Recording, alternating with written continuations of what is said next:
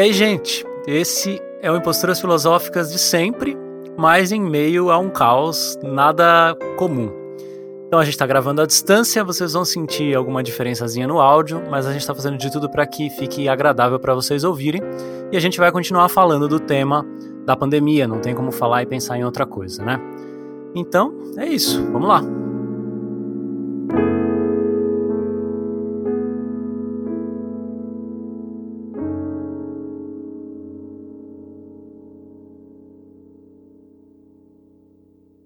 Pepe Escobar, somos todos estoicos agora. No início dessa semana, uma delegação de pessoal médico chinês desembarcou no aeroporto de Malpensa, próximo a Milão, vindos de Xangai em um voo especial da China Eastern, que trazia 400 mil máscaras e 17 toneladas de equipamento. A faixa de saudação que os visitantes abriram ainda na pista de pouso impressa nas cores vermelha e branca, dizia: Somos ondas do mesmo mar, folhas da mesma árvore, flores do mesmo jardim. Em um gesto de suprema elegância intercultural, foi escolhida uma frase inspirada na poética de Sêneca, um estoico.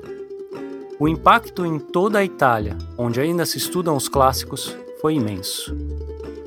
Os chineses foram previamente consultados e preferiram Sêneca a um provérbio chinês, porque para a China, um estado civilização de 5 mil anos, que já teve que enfrentar talvez mais que sua cota de casos de Luan, caos, não há nada mais rejuvenescedor que o pós-caos. A China está doando kits de testes de coronavírus ao Camboja. A China enviou aviões repletos de máscaras, ventiladores e pessoal da área da saúde para a Itália e a França. A China enviou pessoal médico ao Irã, atualmente sob as sanções ilegais e unilaterais dos Estados Unidos, e ao Iraque, que o Pentágono voltou a bombardear. A China está fornecendo ajuda a todo o território eurasiano, das Filipinas à Espanha.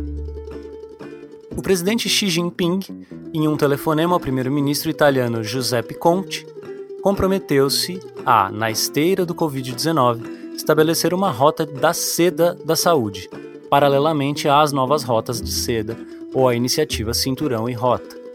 Então, finalmente, aí está a rota da seda filosófica, celebrada no aeroporto italiano, o encontro do estoicismo grego-latino com o estoicismo chinês. O estoicismo na Grécia Antiga era cultura pop, tendo um alcance com o qual as sofisticadas escolas platônica e aristotélica não podiam sequer sonhar. Da mesma forma que epicuristas e céticos, os estoicos deviam muito a Sócrates, que sempre insistiu que a filosofia tinha que ser prática e capaz de alterar nossas prioridades na vida. Os estoicos davam enorme importância à ataraxia, estar livre de perturbações, que viam como sendo o estado de mente ideal. O sábio é imune às perturbações, porque a chave da sabedoria é saber a que não dar importância. Portanto, os estoicos eram socráticos no sentido de tentarem oferecer paz de espírito ao homem comum. Era como se fosse uma versão helenística do Tao. O grande asceta Antístenes foi companheiro de Sócrates e precursor dos estoicos. Os primeiros estoicos tomaram seu nome do pórtico, a Estoa, do mercado ateniense, onde seu fundador oficial, Zeno de Sítio, costumava ficar. Mas a figura realmente importante foi Crisipo, um filósofo especializado em lógica e física que talvez tenha escrito 750 livros, dos quais nenhum sobreviveu. O Ocidente veio a considerar um trio romano, Sêneca, Epicteto e Marco Aurélio, como os maiores de todos os estoicos. Eles são os modelos do estoicismo, tal qual o conhecemos hoje. Epiteto nasceu escravo em Roma e posteriormente mudou-se para a Grécia, onde passou a vida examinando a natureza da liberdade. Sêneca, um orador fabuloso e dramaturgo razoável, foi exilado na Córcega depois de ser falsamente acusado de ter cometido adultério com a irmã do imperador Cláudio. Mais tarde, entretanto, ele foi trazido de volta a Roma para educar o jovem Nero, e acabou sendo mais ou menos forçado por este a cometer suicídio. Marco Aurélio, um humanista, era o protótipo do imperador relutante. tendo vivido no turbulento século II da era cristã, aparecendo como um precursor de Schopenhauer. Marco via a vida como muito chata mesmo. Os professores de Zenão, na verdade, eram cínicos.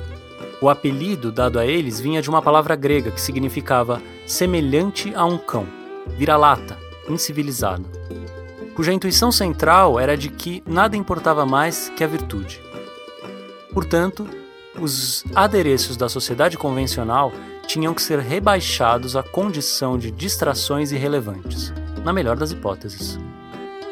Poucos dos cínicos de hoje, que mal merecem esse nome, se qualificariam.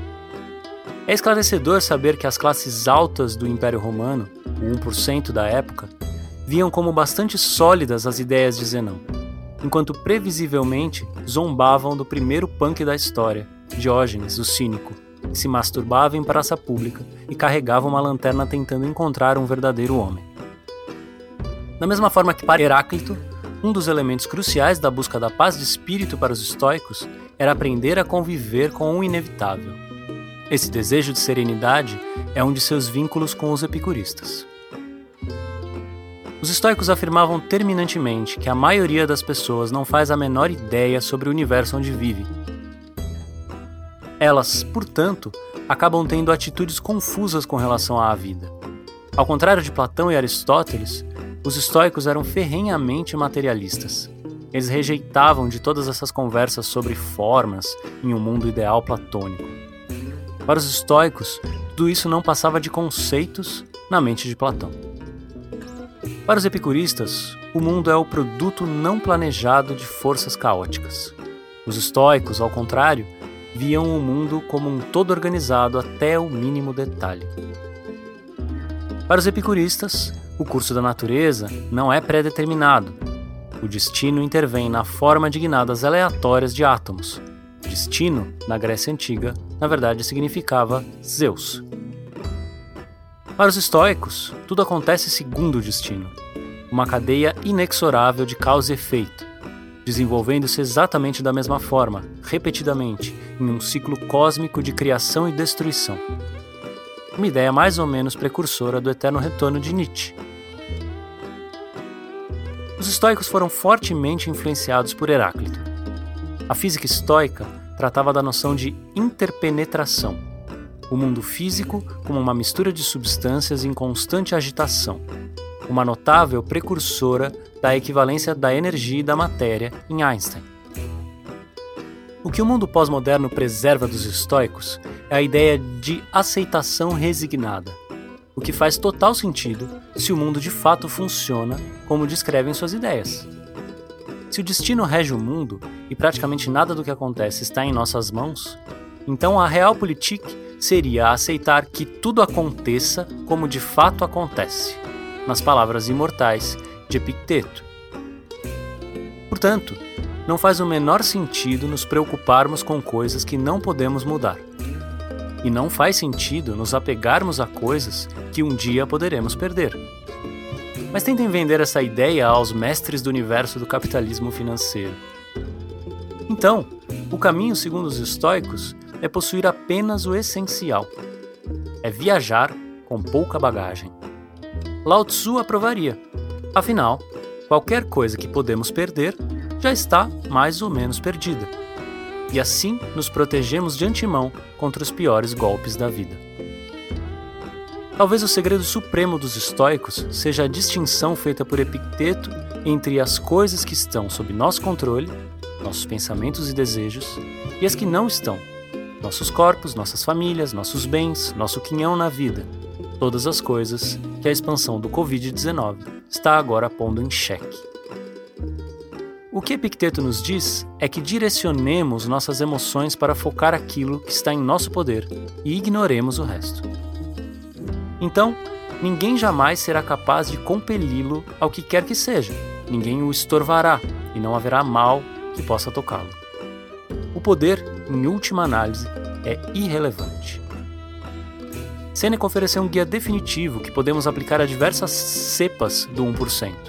Ele diz: Nego que a riqueza seja boa, porque se fosse, ela tornaria bons os homens. Uma vez que aquilo que é encontrado nas mãos dos maus não pode ser chamado de bom, recuso-me a aplicar esse termo à riqueza. Os estoicos ensinavam que entrar para a vida pública significava disseminar a virtude e lutar contra o vício.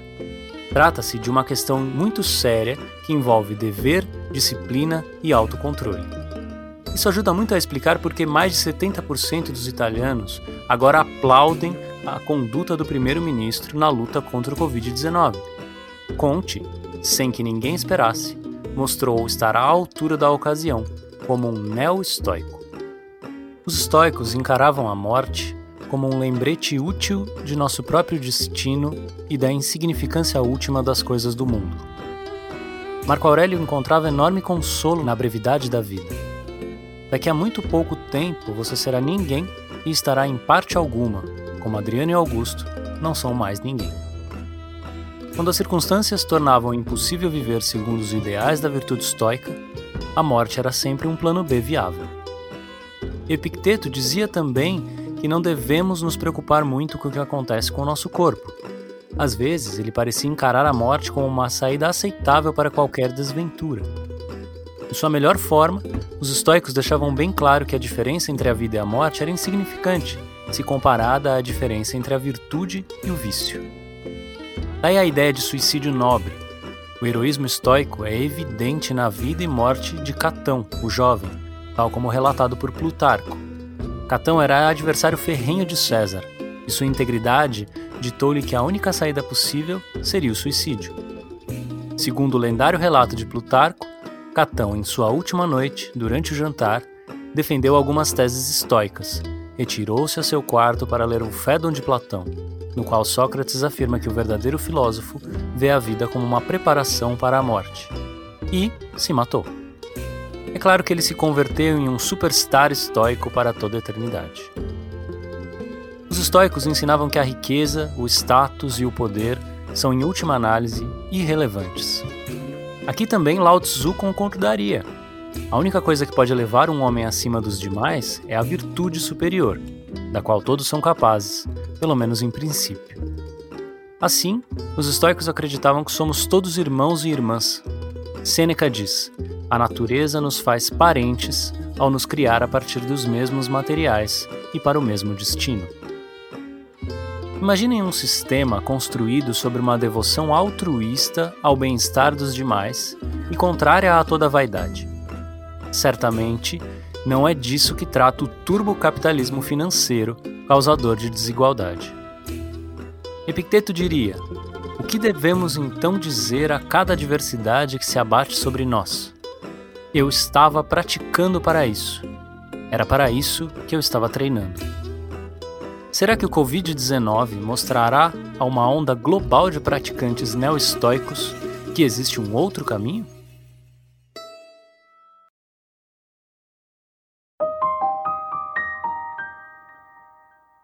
Isso aí. Estamos uh, devidamente isolados, não é, Rafael?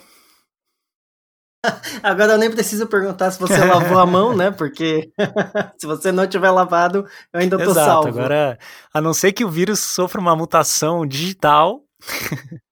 Nossa, estamos todos. Bom, nosso, todos os nossos ouvintes correm é, risco. Aí no, aí, caso, né? aí no caso é um perigo real. Mas por hora, então, estamos separados. Eu em minha humilde Uhum. casa, Rafael também. E a gente escolheu seguir falando sobre o assunto da pandemia. Eu, eu não consigo pensar em outras coisas. É lógico que tem o meu momento da manhã em que eu vou ler filosofia e vou preparar aulas e fazer outras coisas e textos em que eu me protejo um pouco da loucura que tem sido esses dias. Mas todo o resto do tempo é, pan- é pandemia na cabeça, é Covid pra lá e pra cá e, e todas as questões político-econômicas que isso envolve, né? É. Essa, essa mudança enorme está fazendo com que a gente precise pensar muito o, o que, que é essa mudança, né? Como a gente se adapta a ela, como a gente vive ela, como a gente pensa ela, exatamente. E, e o que eu gosto muito é que a gente ah, a gente mantém uma certa zona de proteção, digamos assim, ah, a gente continua lendo e escrevendo sobre várias coisas, né? Os textos no site continuam saindo quase que a despeito do que está acontecendo no mundo. Mas ao mesmo tempo, uh, eu sinto que o podcast e outras coisas é, não tem como escapar. É, é o momento. O momento, o que está acontecendo é isso. Então cabe a gente falar sobre isso, né? Exato, exato. E isso, aliás, é um, é um bom, uma boa ideia para a gente desenvolver como uma, uma certa estratégia de, de proteção, né? Que é manter alguma coisa a salvo disso, né?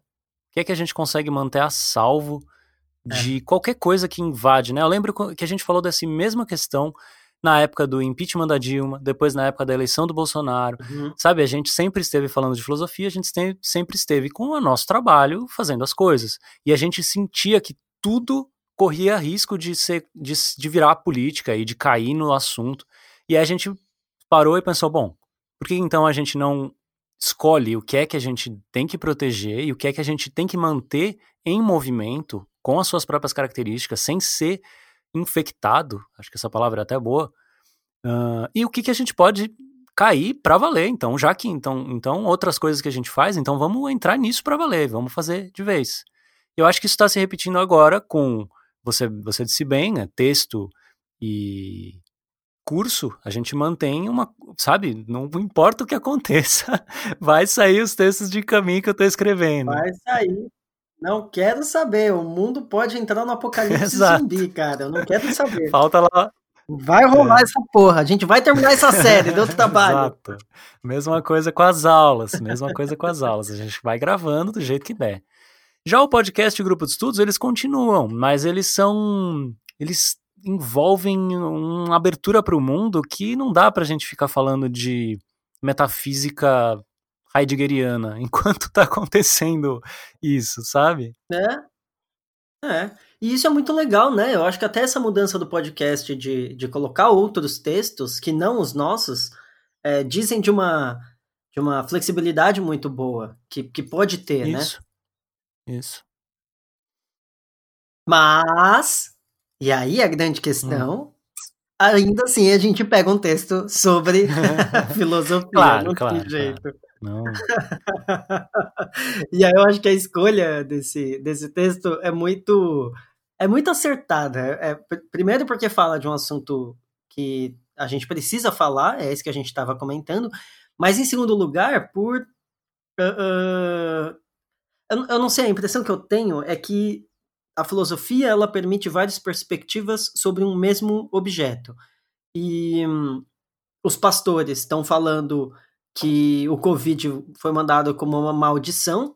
Os economistas estão falando, né? Os, os ANCAPs estão falando, agora é oportunidade para ganhar dinheiro e ficar rico, não sei o que, não sei o que lá. E a gente está falando, beleza, a gente gosta de filosofia, vamos falar de Covid com filosofia. Exato, exato. E que filosofia poderia estar mais em alta nesse momento do que a filosofia dos estoicos, não é? Tem muita coisa. Eu, eu, esse texto eu acho que, que expõe de um, de um jeito legal. O, o, os estoicos falam exatamente sobre, sobre o acontecimento. Eu acho que isso é, é, é, o principal que a gente vai, vai falar hoje, mas eu queria, eu queria começar mais devagar. Que é. Primeiro eu queria comentar a, a, a primeira Sim. frase. Que, que é o, o, essa frase do Sêneca, né? Que foi inscrita na, nas coisas que mandaram da China pro. É muito sim, atencioso sim. isso, né? Colocar a frase mandando da China para a Itália com a, a, a frase do Sêneca. Somos ondas do mesmo mar, folhas da mesma árvore, flores do mesmo jardim. Sim. É lindo, é lindo. E é uma frase que mostra o, o esse cosmopolitismo estoico que é tá todo mundo junto nessa porra. É o mesmo barco que a gente tá na, navegando, que é, sei lá, eu poderia dizer que é o barco planeta Terra. Tá todo mundo junto nessa merda. Então, vamos, vamos se ajudar, vamos fazer junto, senão Sim. vai dar merda. Isso é herança cínica, né? Esse cosmopolitismo. Sim. O, o Diógenes, na sua cidadania soberana, universal, em, onde o que ele mostrava sobre a hipocrisia de alguém que estava fazendo alguma besteira, não dizia exatamente a aquela pessoa, né? Não mostrava para ela, olha, como você é idiota. Nunca é essa a, o escândalo cínico. O escândalo cínico era sempre dirigido a, olha como a humanidade tá fazendo merda, né? É isso. Olha como a gente pode ser idiota, né? Ou olha como a gente dá a essas convenções algo que não, uma importância que não existe realmente. Então é sempre num sentido de que há uma certa semelhança, uma certa integralidade, né, de todos em tudo. Total. Que é a oposição cínica entre nomos e physis. Os, o, a physis é a natureza, daí a, a origem da palavra física, e nomos é a lei. E aí, essa oposição é a oposição entre. Uh, eu sempre penso uh, no, no, neocolonialismo, como a África foi separada pelos meridianos, né? E aí você vê o continente africano com linhas uhum. retas. E, e, isso é totalmente nomos, isso é totalmente cultural, isso é totalmente fruto do poder europeu separando o que não está separado na natureza. Causando milhões na de é guerras é civis fudidas e, e, tal. Fudidas. E é a oposição physis e nomos. E aí a gente vê essa oposição aparecendo hoje da maneira mais clara possível. Cara, o vírus não vai respeitar é. barreira. É. Se você quiser ser um cuzão e chamar de vírus chinês, você pode chamar. Só que o vírus não é chinês, o vírus é planetário. E aí tá todo mundo nessa. Sim, sim. Todos, to, todos ondas do mesmo mar, folhas da mesma árvore, flores do mesmo jardim. Tá todo mundo junto. E aí essa, essa, essa oposição cínica, ela vem muito bem a calhar. Porque não é mais uma questão cultural, não é uma questão de da, dos limites de um país para outro, né, de fronteiras tá todo mundo junto, é a mesma Total. natureza. E, e vale a, chamar atenção para o que, que você já falou, que é esse gesto, né? Que gesto bonito você escolher um filósofo de um determinado lugar para que aquela mensagem que é a mesma que a sua, que é a que você está querendo usar, chegue mais longe. Super parecida, é? né? Porque eu é. fico pensando, sei lá, se, se os médicos americanos viessem colocar uma faixa que eles escolheriam uma frase de um, de um filósofo brasileiro, sabe? Ou até europeu, sabe? O eurocentrismo é. ou a, a arrogância norte-americana, ela não se permite enxergar uma cultura que não seja a sua. E nessas horas os, os asiáticos dão um tapa na cara e falam: olha, Sêneca e Lao Tzu estão juntos em alguns pontos. A gente tá, a gente tá junto, uhum. sabe? Não tem, não tem por que a gente se manter a parte do que vocês estão fazendo e vocês da gente, né? Então é, é, é um gesto muito yeah. bonito. E aí eu volto numa questão que a gente já abordou em outros momentos, que é quando a gente vai para a filosofia antiga, a gente tem o estoicismo e o epicurismo e o ceticismo como escolas em oposição à escola platônica e aristotélica. E já falei disso, estou falando só para a gente uhum. relembrar. Uh, eles eram todos estrangeiros. Sim. Eles vinham de fora, né? Eles vinham do outro lado do Mar Egeu, onde hoje se, se, se localiza a Turquia. E a filosofia platônica era uma filosofia dos selecionados, era uma filosofia dos dessa gente diferenciada. É a filosofia do 1%, vamos uhum. dizer assim. tô forçando a barra, tô forçando. Já, você me tá impede, bom. tá? Quando eu começar a forçar muito, você me, você me para. E era, era a filosofia do, do, da representação, era a filosofia da seleção, era a filosofia da hierarquia. E aí a gente tem os históricos do outro lado falando hierarquia, o caralho, tá todo mundo uhum. junto, é tudo a mesma coisa. Só porque eu não falo, o, o, o, Zenão de Sítio não, não falava é, o grego muito bem. Sim. Ele falava de um jeito bem mais é, rude. E aí, isso já era o bastante para ele ser colocado como uma filosofia menor, né? A gente, a gente comentou do, de como o epicurismo sempre foi colocado como uma filosofia Sim. menor. Porque não queria o poder, porque não queria. não se metia com política, porque não falava de uma filosofia universal.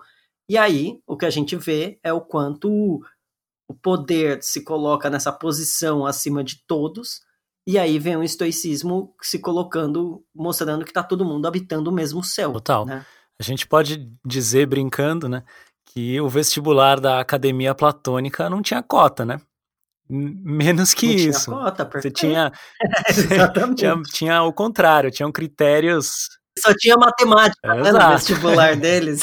Tinha que ser especialista em, em, Como é que é? Os que inventaram os, os, os números lá, os, os pitagóricos. Tinha que ser especialista nos pitagóricos para entrar. E... então a gente tem essa oposição e clara entre uma filosofia platônica, neoplatônica, aristotélica, enfim, e uma filosofia. E, e sabe que isso na Idade Média seria interessante de se pensar como a diferença entre uma filosofia religiosa e uma filosofia secular. A gente conhece um monte de, de, de hum, filósofo. Porque isso uhum. se manteve, né? A filosofia platônica entrou para o monastério, de certa forma, a aristotélica foi ser lida pela escolástica. E a gente tem uma filosofia que a gente nem conhece direito, que é uma filosofia lá do B, que é feita por gente que nem, nem é religiosa, uhum. assim, que com certeza tem, teve filósofo em todas as épocas, em todos os lugares. Então é uhum. é engraçado pensar assim, né? A filosofia platônica, aristotélica, como um fechamento, né? Uma escolha, uma seleção que chega na Idade Média como sendo a filosofia religiosa, a filosofia muito próxima da teologia e etc. Em oposição a uma filosofia grega antiga de estoicos e, e epicuristas, que dá em outras coisas no helenismo, que dá em outra filosofia na Idade Média, que dá em outra linha completa, sabe? Uhum. O próprio estoicismo se modificou muito ao longo das, de, de, de três gerações, né? O estoicismo antigo, médio uhum. romano. O estoicismo romano combina muito com o, o, o cristianismo.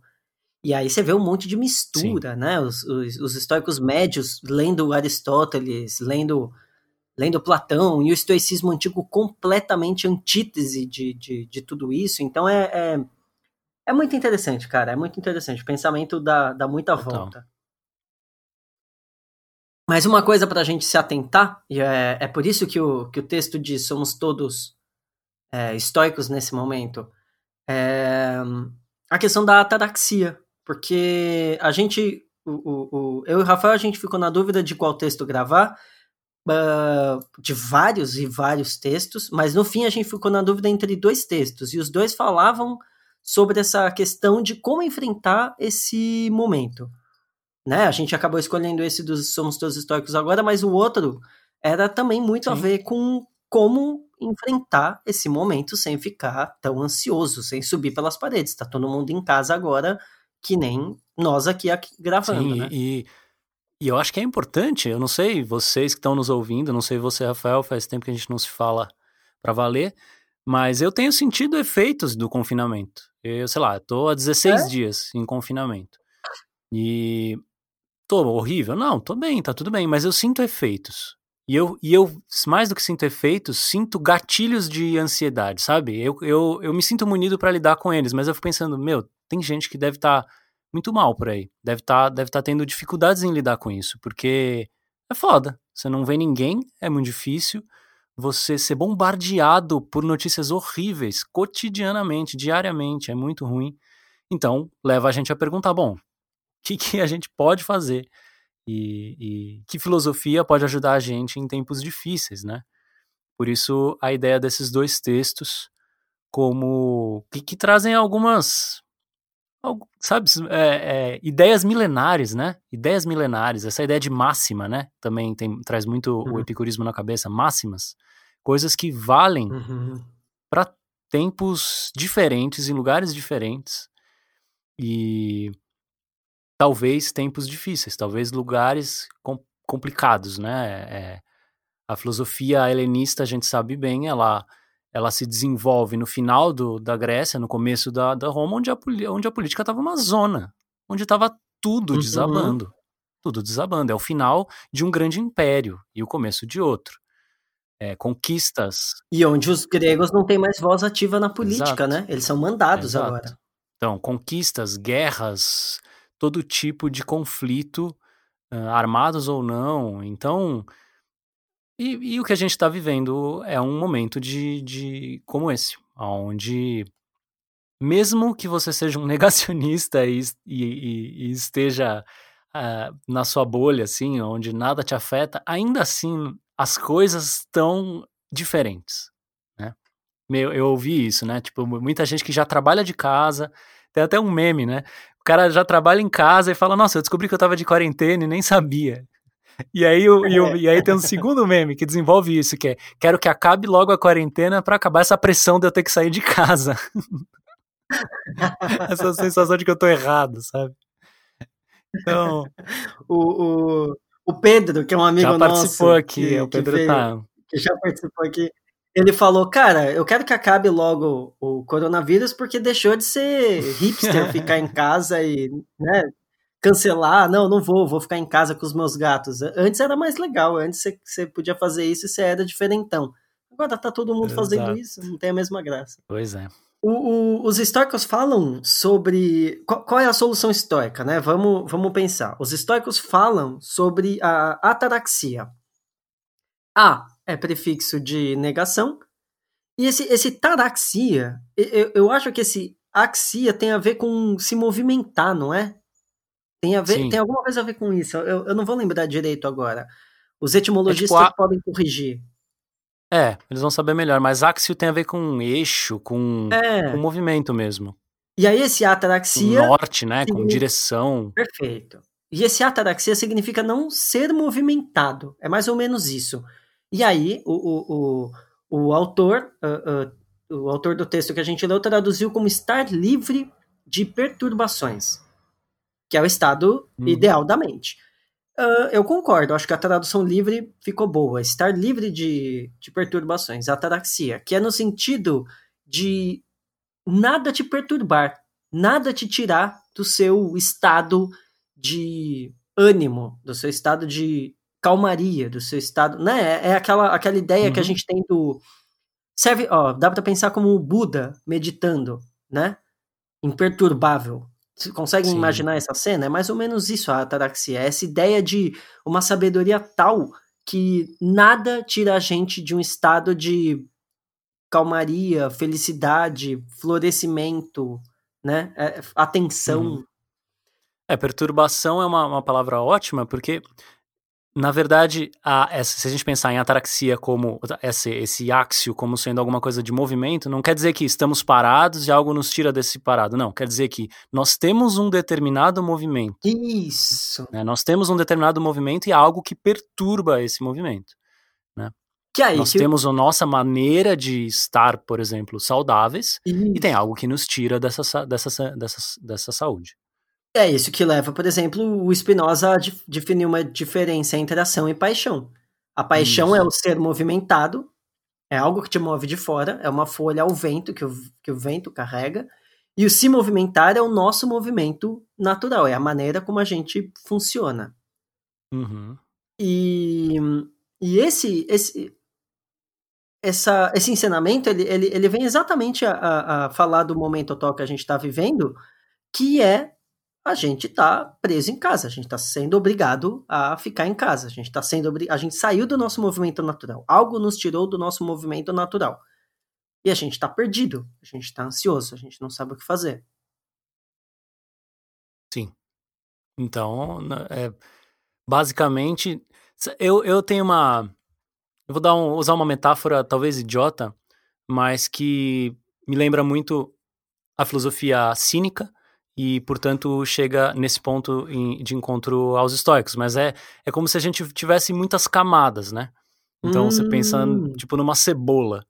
E aí tem. Tipo uma determinadas... cebola? Como é que é que o, que o burro fala pro Shrek? Fedorenta e. Quando deixa no sofre com pelos e. Exatamente. Tipo uma cebola. Isso, nós ogros somos como cebolas e não é? É isso. Tá aí, o Shrek é, é, é, discípulo de Diógenes. Somos como cebolas, cara. E, e, é um pouco isso, porque eu sinto que depend... algumas coisas acontecem com a gente que obrigam a gente a se recolher um pouco mais, sabe? Hum. Ah, tipo, a gente perde uma camada, mas aí a gente descobre que na verdade era só uma casca, assim. Tá tudo bem, sabe? É, e aí você perde mais uma e, e, e a gente vai se encolhendo naturalmente. A gente não tem nada, né? É, é, um movimento que é muito, muito superior a nós. Uhum. Mas, no entanto, a gente é, a gente tem várias camadas, né? A gente não é essa identidade única e quebrável, né? Um átomo de, de subjetividade uhum. que perde, ou que não pode sair para para ir trabalhar no escritório, sei lá, e aí já não é mais o mesmo e fica completamente em crise. Eu, a, tudo que a gente está tentando trabalhar, talvez aqui, seja justamente o contrário. A gente tem algumas camadas de coisas que são menos nós e coisas que são mais nós, né? Talvez uhum. a gente esteja privado de muitas coisas, mas seja uma boa oportunidade para ver justamente quais delas fazem parte de nós e quais delas não fazem. Faz sentido. É um bom jeito de colocar. E aí a gente tem que voltar agora para o que é essencial. Vamos lá. Né? teríamos que, que, que dar esse passo para trás e pensar qual é o modo de vida que a gente estava tendo, o que, que, era que a gente estava fazendo. E por que, que a gente uhum. sente tanta falta, ou por que, que a gente não consegue ficar em casa, o que está acontecendo, né? Uhum. Eu acho que é um, que é um, que é um bom momento de, de reflexão. Aliás, eu fico pensando no exatamente nessa herança socrática sobre sobre os estoicos, né? Eu, eu, Rafael, a gente tem separado mais ou menos assim. A gente bota Sócrates no meio e uma linha saindo para a direita com Platão, e aí vai para Aristóteles, etc., vai para a Escolástica, e uma linha saindo para a esquerda, que dá, por exemplo, no Antístenes, que, que, que era companheiro de Sócrates, né, do, do contemporâneo de Sócrates, tem o discípulo dele, que é o Diógenes, o cínico. Tem o. Uhum. o... E aí tem Crates, uh, tem Zenão de Sítio, tem o Cleanto, tem o Crisipo, que é, e aí já estamos nos estoicos, é um outro lado da, da filosofia, como ela se, se desdobra. E tudo isso tem a ver com uma filosofia muito prática, né? Então, uh, eu acho que a questão agora, mais do que pensar o que, que é essa nossa essência supostamente escondida é pensar o que, que a gente faz com isso, o que, que a gente faz com essa essência que a gente está dizendo. Nós somos essa essência, beleza. Uh, e aí tem toda uma casca que, que foi arrancada da gente. Mas o que, que a gente faz com essa essência? Eu acho que, que talvez a questão prática, ético e prática esteja aí, né? Total, total. O que fazer? Muito mais do que é, o que fazer? Talvez a pergunta mais interessante seja, seja o que fazer ao invés de perguntar o que é. Uhum, uhum. E aí a gente tem toda uma filosofia estoica construída em torno disso. O, o eu, eu, citei é, Zenão, Cleanto e Crisipo, que são os estoicos antigos, que não sobrou nada, infelizmente, né? Tá escrito lá no texto que o Crisipo escreveu pra cacete não sobrou nada. E a gente tem os filósofos estoicos romanos, que tem algumas modificações. Sinceramente, eu, eu, eu prefiro os antigos, mas uh, eu prefiro os antigos, que tem uma antítese maior à filosofia idealista platônica, mas o Sêneca, o Epiteto e o Marco Aurélio estão junto com a gente nesse, nesse percurso, né? Os, os dois passaram por, os, os três passaram por enormes dificuldades. Tá, tá lá no texto do, do Pepe Escobar. O Epiteto foi expulso da, de Roma, porque teve um édito que proibia os filósofos de ensinarem, e aí ele teve que ir uhum. embora da. da, da ele se mudou para a Grécia, ele teve que ir embora de Roma, e o, o Epiteto ou o Marco Rufo, agora eu não sei agora, ou se, se foi o chefe, agora eu não tenho certeza se, se foi o se foi o mestre dele ou se foi ele. Mas, mas tudo bem, a questão é, os, os filósofos passando por dificuldades, o Epiteto tendo uhum. que ir embora da, de Roma e o Sêneca sendo exilado. E depois, posteriormente, uh, uh, Nero que pede para ele cometer suicídio, se matar. Então é, é a gente está bem acompanhado no sentido de que são filósofos que passaram por dificuldades, né? Filósofos que enfrentaram dificuldades. Se a vida desses filósofos tivesse sido simples o tempo todo, acho que a gente não teria muito para ler deles, né? Total, total. E, e, o que é interessante de se pensar nisso, de se tirar disso, é que a gente tem, de novo, nessa oposição entre platonismo e essas outras filosofias, como epicurista e estoica, aquela velha diferença que você nomeou como entre o que é e o que fazer, hum. que a gente tem, de um lado, a filosofia platônica imaginando o mundo verdadeiro, olhando para esse e falando, que merda, que bosta de mundo uhum. que eu vi. Uhum. Vou tentar achar um, vou tentar achar de verdade as coisas porque esse mundo aqui não, não presta para nada. Presta para muito pouco. E a gente uhum. tem de outro lado, nessa filosofia, um, tá, isso é da hora. Viver bem, porra, maneiro, né? Um, um epicuro, por exemplo, não ter dor, nossa, maravilhoso. Não ter dor já é um prazer. E encontra o mundo e fala, bom, o que fazer então, né? Não, não, é, não, é. não, chega, não dá esse salto aonde que merda, sabe? Encontra o mundo e o mundo tem dor. Nossa, que, que, que bosta Nossa, de mundo. Não. então vou ler Schopenhauer. não tem esse, esse, descolamento, né? Essa, essa, essa, essa, esse afastamento do mundo. Porque tá, encontra o mundo e fala, tá, é isso aí. O que fazer então? Porque ter dor não é legal. Porque ser perturbado no seu movimento é, essencial, digamos assim, na sua própria natureza, não é legal. Então, tá, vamos pensar alguma coisa para fazer, porque é o que tá aí. Né? Não, não tem essa, essa, esse primeiro passo, não é um passo de uh, deslegitimação do mundo, de fato, né? de afastamento do mundo, de questionamento do mundo sensível, do mundo do, da, da, das coisas. Né? Aí a gente chega num, num ponto que eu tenho refletido muito, e eu, eu queria dividir com você, que é Sim essa, essa, essa filosofia, ela, ela essa divisão ela parece. Uh, o Foucault separa como o cuida de si mesmo e o conhece Isso. a ti mesmo, né? Uh, uh, o Foucault faz essa separação. E, e eu acho que a gente está dividindo mais ou menos em uma filosofia socrático-cínica que fala da virtude, e aí a gente uhum. chega nos epicuristas e nos estoicos, e um outro lado idealista. E aí, vê se você concorda com, com, com, que eu, com o que eu vou dizer. Pensa, essa filosofia da virtude, virtus significa força. Acho que é do latim, né? Porque acho que do, do grego é outra palavra. Acho que é uhum. arete, coragem, sei lá. É, é, não importa. A questão é, virtude significa força em latim. Uma filosofia da virtude, em oposição a uma filosofia idealista. Acompanha meu raciocínio. Uma filosofia que fala de como a gente pode se modificar para ter a honra de habitar esse mundo.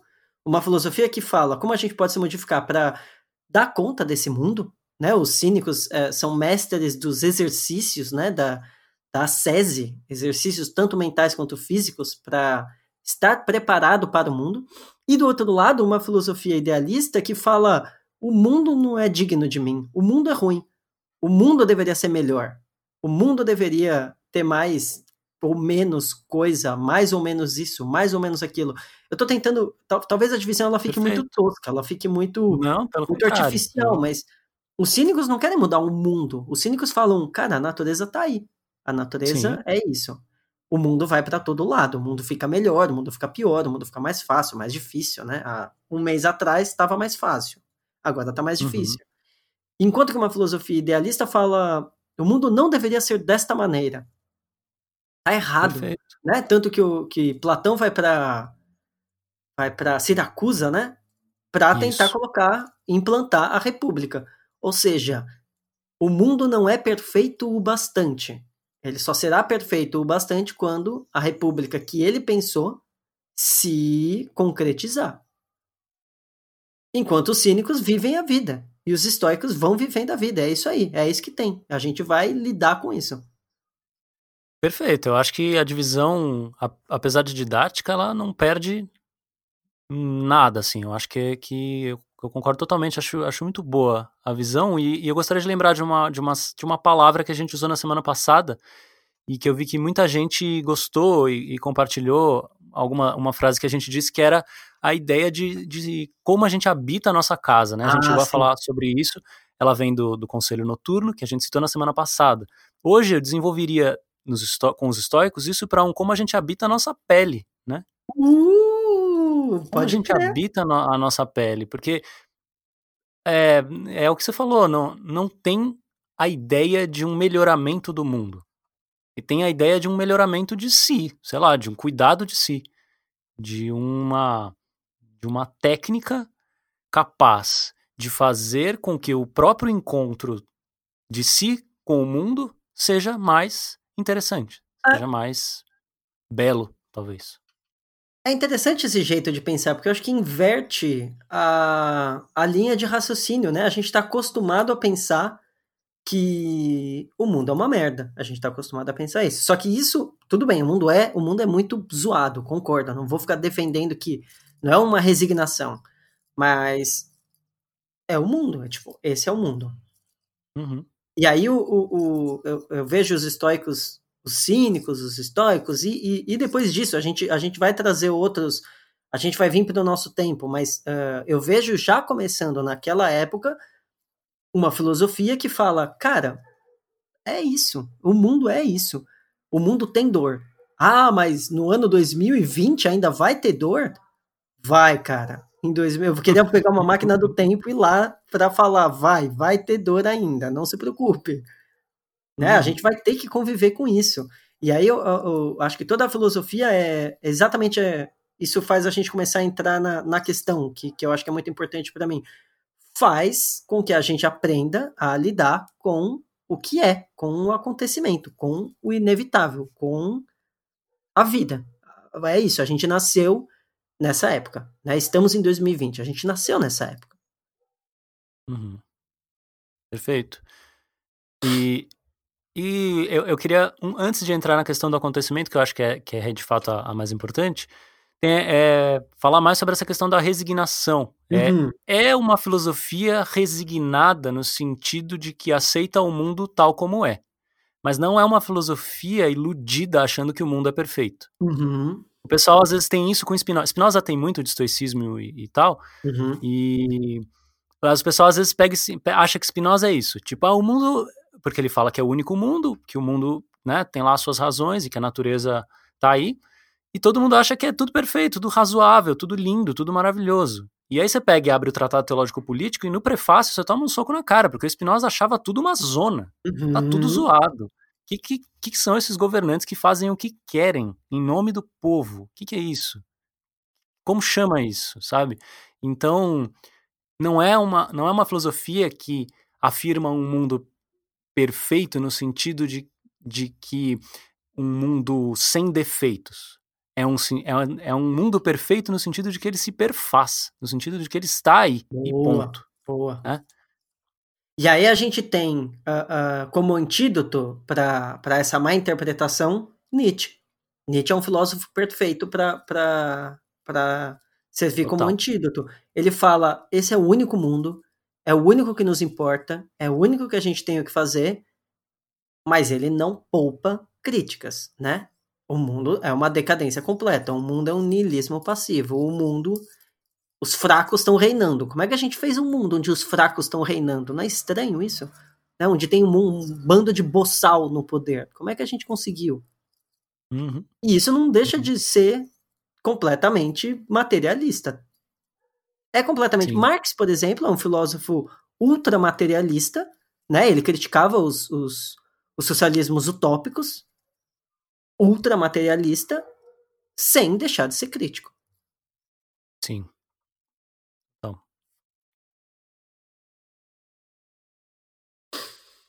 Aí eu faria, eu faria duas diferenciações bem rápidas para a gente começar a entrar nessa questão mais do, do acontecimento. É, é, duas oposições que, que são interessantes. Porque o, o, os estoicos, eles vão falar que tudo está interligado, que tudo tem uma razão de ser, né? E, e aí que vem o, o abraçar o, acontecimento, porque eles vão falar o mundo está in, tá inteiramente interpenetrado por uma razão divina.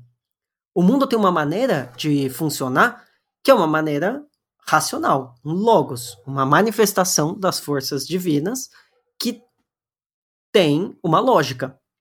Diferente do, dos epicuristas, que falavam dessa ideia de clinamen. Né? O clinamen é o átomo que, que se desvia, e se uhum. desvia abaixo da própria ideia da percepção. Então ele está abaixo da nossa capacidade de perceber logicamente. É mais ou menos esse o raciocínio dos epicuristas. O, o, é um desvio tão sutil e que, por, por efeito, gera, uh, gera diferenças enormes, mas é uma, é, é uma modificação tão sutil que, que o, o próprio pensamento não consegue acompanhar.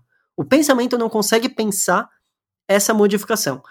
E isso não existe nos estoicos. Nos estoicos existe o destino. Tá tudo traçado, tá tudo determinado, tudo tem o seu caminho e tudo tem a sua maneira de funcionar. Ou seja, cabe a gente entender que Tudo tem a sua maneira de funcionar.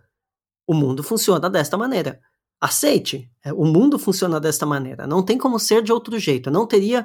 E aí eu, eu acho que, que, que, que a gente precisa dizer que, que isso vale para tudo, né? Isso vale desde o meteoro que caiu e matou os dinossauros até as guerras, até as pandemias, até a ganância humana, até a fraqueza humana e até para a bondade humana em vários sentidos. O mundo é assim. Veja o mundo, né? Acho que a, a primeira coisa que os históricos nos fazem olhar é tá aí o mundo, é isso. Se o mundo tá aí, é preciso aprender a conviver com o inevitável. Exatamente. Acho que é esse o ponto, né?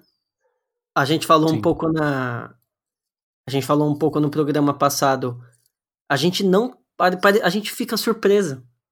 A gente fica surpreso, né? Olha só o que está acontecendo. A gente fica surpreso. Sim. Como se fosse, né, o, o, como se todos os especialistas que já estavam falando, cuidado, hein? Pode vir uma pandemia, todos. Todos. Aí vem uma pandemia, oh, e a economia, meu Deus do céu. É, cara, a gente falou que ia vir. A gente tava uhum. dizendo. E vocês só estavam pensando em produzir mais, mas a gente tava dizendo. Vocês não é pra vocês ficarem surpresos. Exato. E aí exato. O, a filosofia estoica vem exatamente para para proteger a gente contra esses golpes da vida, pra gente não ficar tão surpreso assim quando eles chegam. E, e esse logos, ele pa pode parecer estranho, talvez até abstrato.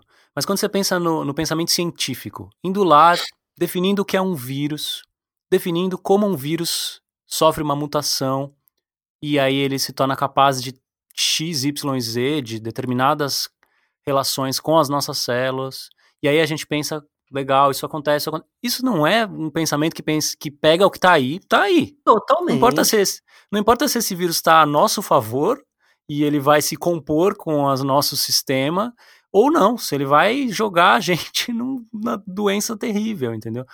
É, seja a AIDS, seja a ebola, seja o, o SARS, seja o Covid, a questão é, tá aí. Tá aí. Tá aí e funciona desta maneira. E a gente disse, o, o, a gente está num estágio de globalização onde se você, nossa, isso, isso, é bizarro. Se, em termos de, a gente falou no, no, programa passado também de experiência da globalização, né? Se você abrir uh, os, aquele mapa de voos, né? Aquele mapa que mostra as linhas de conexão entre os lugares e os aviões, é bizarro. É, é muito bizarro. É tipo, tá tudo, em conect, tá tudo conectado com tudo mesmo. Tá, tá tudo interpenetrado. Isso. É o vírus então... que entra na gente, é a gente que entra no país, é a gente que espirra no nosso vizinho e é isso, vai, vai é tudo isso. se interpenetrando. Exato. Então, é, tá aí e, e, e, desse, nesse sentido de é o que tá aí, vai chegar aqui, não tem jeito, vai acontecer isso. É, é já, já tá, essa informação, desde janeiro, pelo menos, ela, a gente já tinha que estar tá trabalhando com ela na, na, numa certa seriedade é que a gente se espanta realmente, a gente o hábito é mais forte talvez, né? A gente tem um, um movimento mecânico e cotidiano no dia a dia que se protege um pouco dessas, dessas coisas e, e, e aí a gente não percebe. Quando elas chegam, a gente toma um susto gigantesco. E aí que tá o acontecimento, né? Sim. O acontecimento é quando as coisas saem do lugar. Os estoicos falam o acontecimento é incorporal. Porque o acontecimento, eles, a gente fala, é o, é o que a gente exprime de uma modificação. O acontecimento é o que a gente exprime de uma modificação. E essa uhum. modificação, ela se dá no espaço e no tempo, que também são incorporais. E aí, quando um acontecimento acontece, um estado de coisas que funcionava de uma determinada maneira passa a funcionar de uma maneira completamente diferente. Então, e aí é lindo, né? O acontecimento coronavírus. É um acontecimento. É. Ele modifica Sim. completamente a nossa maneira de afetar e a nossa maneira de ser afetado. É isso, a gente está gravando agora o programa à distância. Ele uhum. afetou uhum. completamente os nossos corpos. Eu não estou mais na minha casa, por exemplo. Né? Eu, estou em outro lugar. Eu, eu, eu saí de São Paulo para não morrer de coronavírus. É, é, é uhum. isso, a gente vai se modificando. O, o corpo se modifica de, depois de um acontecimento. E tudo que esse corpo tinha pode deixar de existir. E ele pode passar a modificar o mundo de uma maneira completamente diferente e ser, e ser afetado pelo mundo de uma maneira completamente diferente. Isso eu acho incrível, isso eu acho lindo. Sim, sim. E a mutação é um exemplo perfeito, né? Uhum.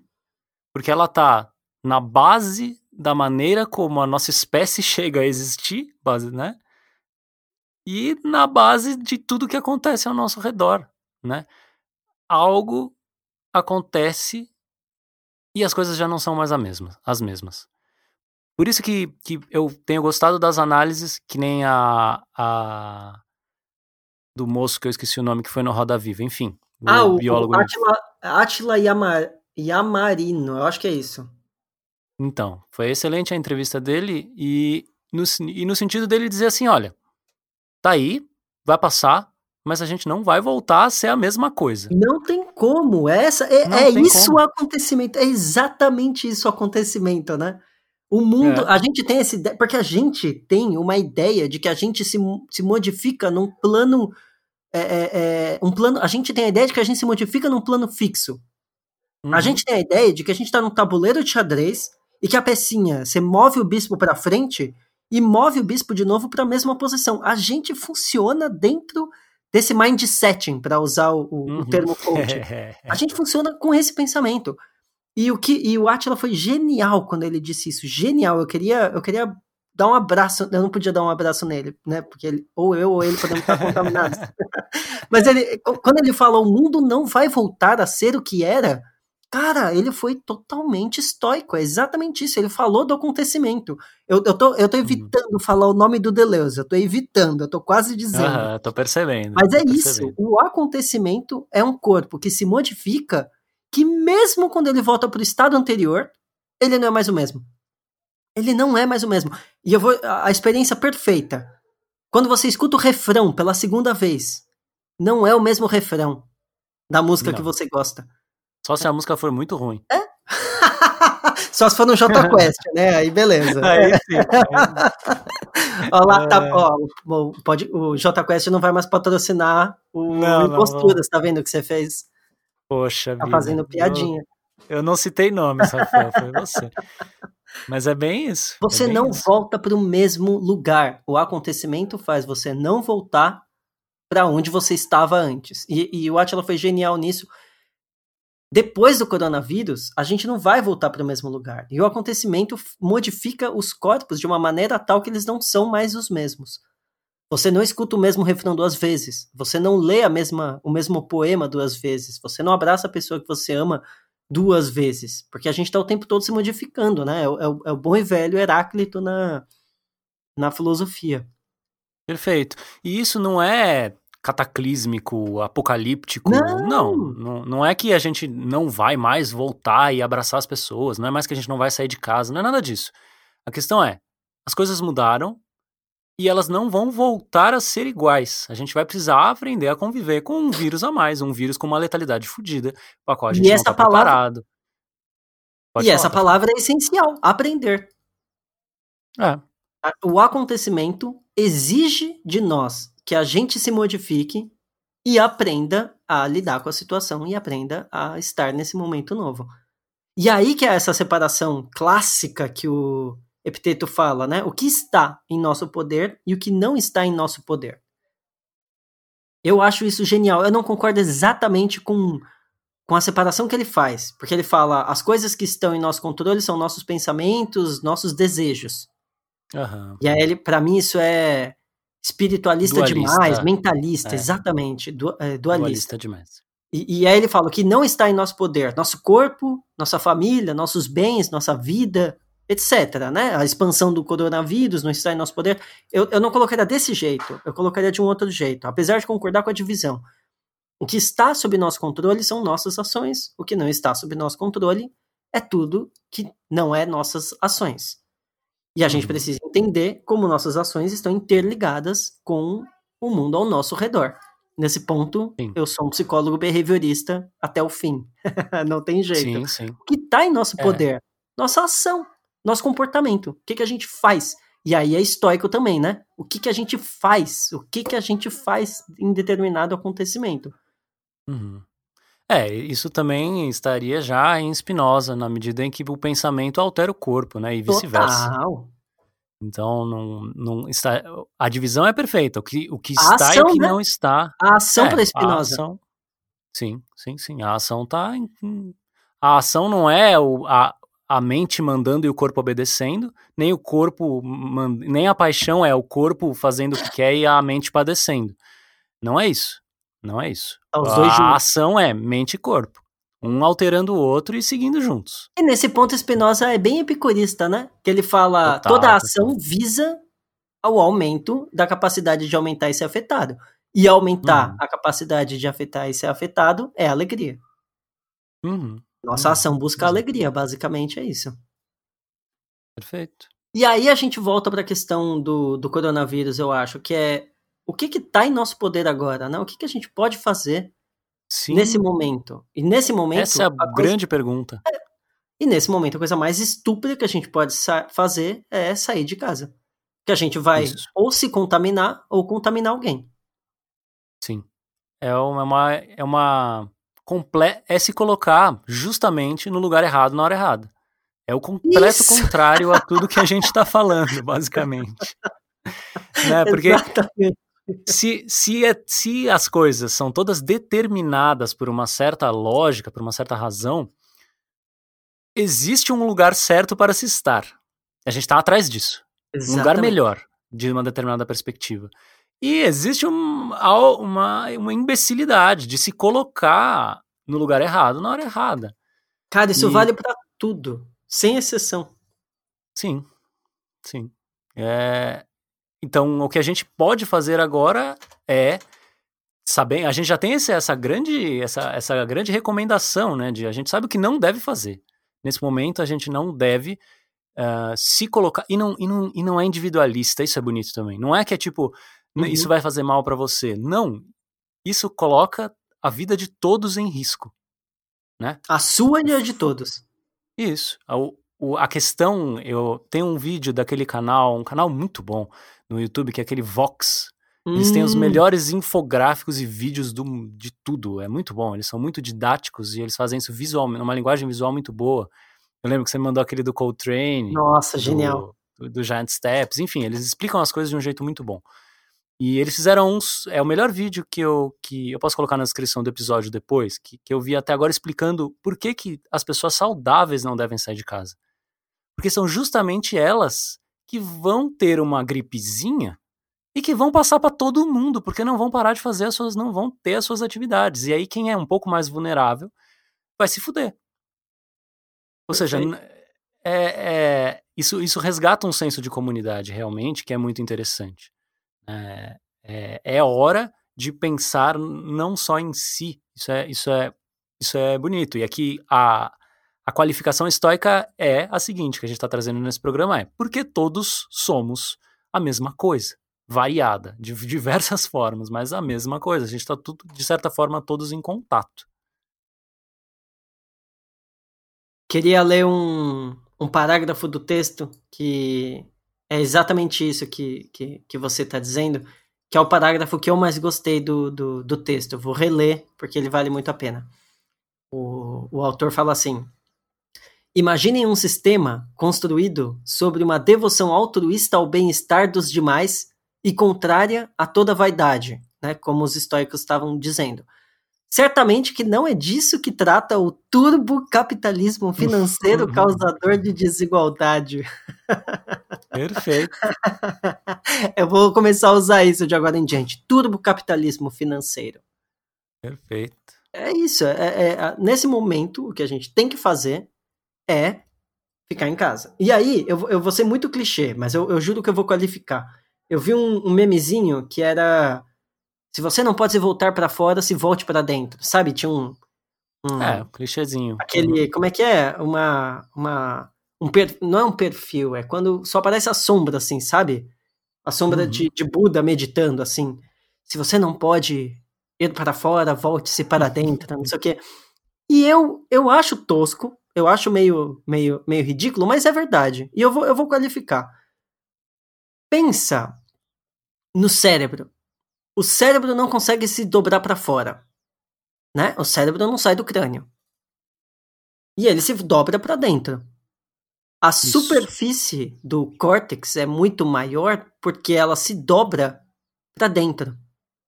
E aí ela é capaz de mais coisas. O nosso cérebro tem muito mais dobras na superfície do que qualquer outro cérebro animal. Se você pegar mesmo um chimpanzé, mesmo um, um golfinho, né? Uh, uh, tem, a gente tem muito mais dobra. Então, o nosso córtex é muito mais, tem uma superfície muito maior de atuação do que qualquer outro. Esse é o desdobrar-se. Esse é o dobrar-se para dentro que a gente está falando. Total. A gente não pode sair, beleza, mas a gente pode se dobrar. A gente pode continuar aumentando a nossa superfície. Só que agora isso. a gente vai fazer isso se dobrando para outro lugar. É como se a nossa casa fosse uma caixa craniana gigante. E aí eu vou dar um exemplo mais bonito ainda. É...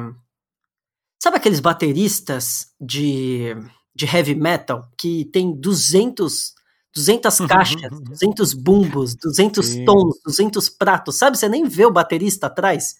O cara tá, Sim, tá, tá 360, né? 360, 360, mano. Aquela câmera fica em cima do cara, assim, você não consegue nem ver. Sim. O cara tá se dobrando para fora, concorda? Ele Sim. vira e fala: ah, eu preciso de mais um bumbo. Esse tom aqui não tá servindo para nada. Esse não sei o que lá também não tá servindo. O cara tá se dobrando para fora. E eu diria: legal, Parabéns, legal, tudo bem. Você tá querendo fazer isso, você pode fazer isso, não tem problema nenhum. Mas pega um pandeirista. Uhum, você acha que um pandeirista não consegue tocar Iron Maiden? É. Você acha? Pega um pandeirista bom, é sério, é sério. Pega é um sério, pandeirista é bom. O cara pois toca é. qualquer porra e ele só tem uma coisa na mão. Uhum. Ele dobra para dentro. Isso. A capacidade de afetar o pandeiro é tão absurda que um baterista com 20 baquetas na mão não conseguiria fazer. É. Isso é se dobrar para dentro. Uhum, perfeito. Seu exemplo. Tá tirando. Tá roubando, meu, tá roubando minha fama de bons tá exemplos. tirando seu posto vou... de metáforas, cara. Você deu dois no mesmo programa. Aí não vale. Você deve estar tá se preparando em casa, né? Você veio com essas anotadas. É, confinamento, você vê, confinamento, o estuda. mas é isso, é, é clichê essa ideia, mas ela é muito ela é muito forte, né? E a, a, própria ideia de evolução é um pouco assim. Que é tipo, esse caminho aqui não vai dar mais, filho. Não vai não dar mais. Dá mais. O que que faz? Quebra, vai para outro lado. É a única coisa que dá para fazer.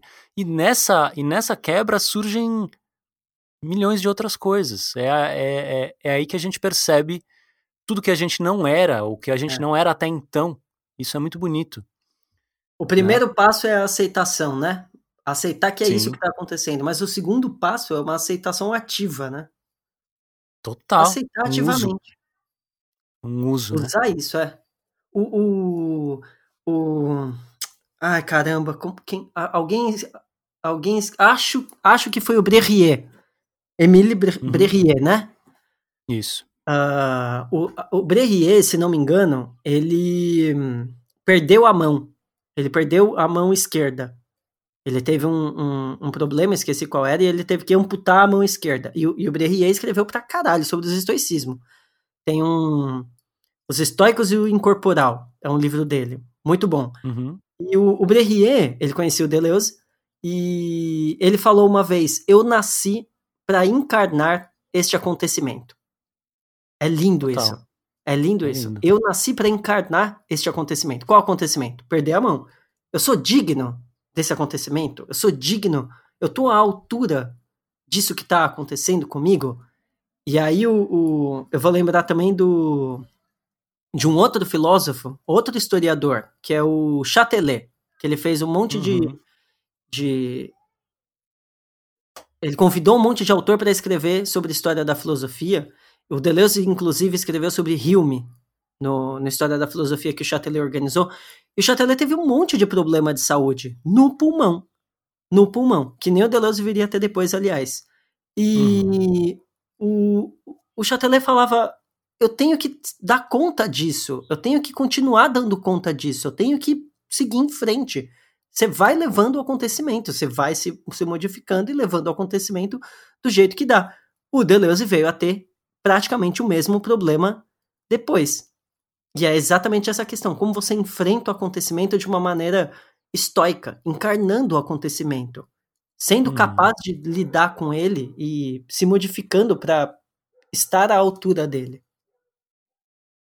E, e pensando nesse sentido, hum, existem acontecimentos muito particulares que dizem respeito unicamente à vida de cada um de nós. Por exemplo, vou dar o exemplo do. Já que estamos falando tanto de Camus em tempos de peste, Sim. vou dar o exemplo do estrangeiro. Lendo, o estrangeiro lendo, tá começa. Tá ah, hein, tá, temos que fazer um programa sobre isso. Fica essa promessa no ar. Uh, mas tem o, o estrangeiro começa com um exemplo, com uma frase: ontem, ou talvez hoje, não sei, mamãe morreu. Esse, isso é um acontecimento Total. de um, nossa, uma das melhores aberturas de livro que eu conheço. Porque é, é um acontecimento particular da vida do, do, do Meursault que vai dar início a uma, uma mudança absurda na história dele e ao qual ele vai ter que passar e, e enfim. Mas eu, é, esse é um exemplo pontual. Eu daria agora o exemplo contrário, que é o do coronavírus, do Covid. É um, é um acontecimento que não é particular da vida de, um, de alguém. Não é a morte de um ente querido, não é uma doença, não é a perda de um membro, não é. Né? É uma pandemia. Então é um acontecimento que muda a trajetória das coisas no mundo. E eu diria então que talvez a gente nunca esteve tão junto. É. Né? É um, nesses momentos, é um, momento, é um convite, de certa forma, a pensar junto. Né? A pensar junto as capacidades que a gente tem de lidar com isso. Uh, porque a gente está levado pelo mesmo acontecimento. Isso, isso não é comum. Isso não, não, isso é raro. Então, a gente pode olhar isso como uma grande tristeza, que de fato é. Mas a gente pode olhar isso com eh, se perguntando por um uso e perguntando por o que é que tanta gente passando pela mesma coisa pode fazer, sabe? É, eu acho que muita coisa. Eu acho que a resposta só pode ser muita coisa, sabe? Muita coisa pode ser aprendida desse estado. O que eu espero né? nesse momento é muita criação, exatamente. Muita criação, sim. E tem, por exemplo, o Zizek achando que o comunismo vai se ressuscitar, né? Como se o vírus fosse um desfibrilador, né?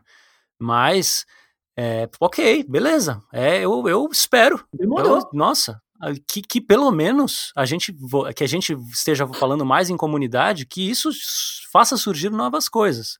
Eu acho que não vai ser exatamente o comunismo, marxismo, leninismo do que, que o Zizek tem em mente, mas tudo bem, não tem problema.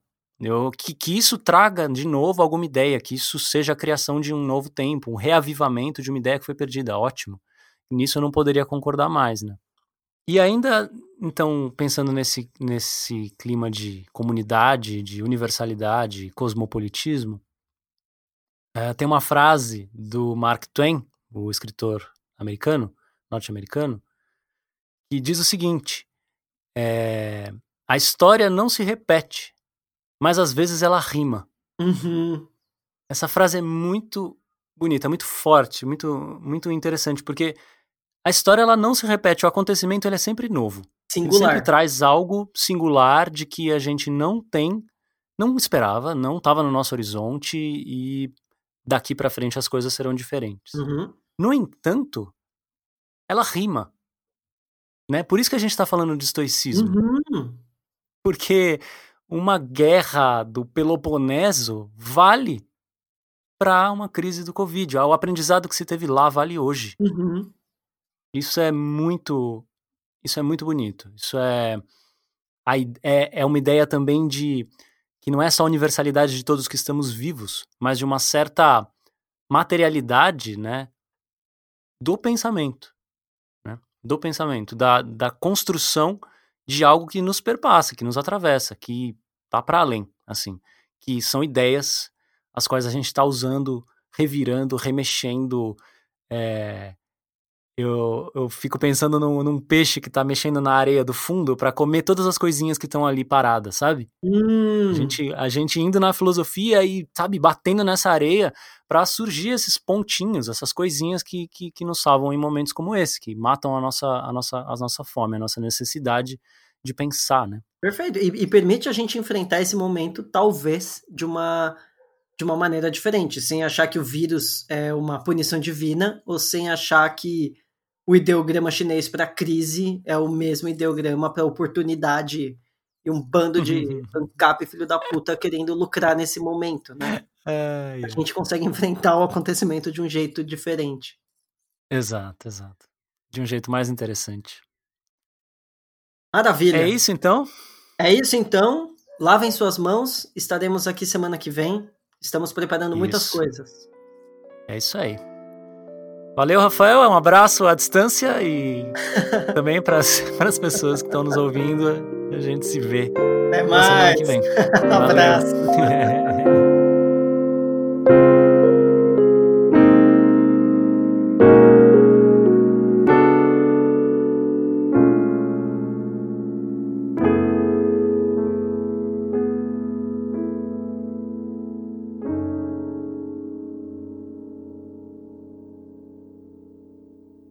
ouvindo tipo um aspirador aí. Alguém ligou um aspirador ou algo assim? Sim, alguém ligou um aspirador. Eu tô rezando para parar até o fim do texto, eu nem ia falar nada. A vizinha tá limpando toda a casa, porque ela não tem o que fazer. Foi muito bom seu palpite, cara.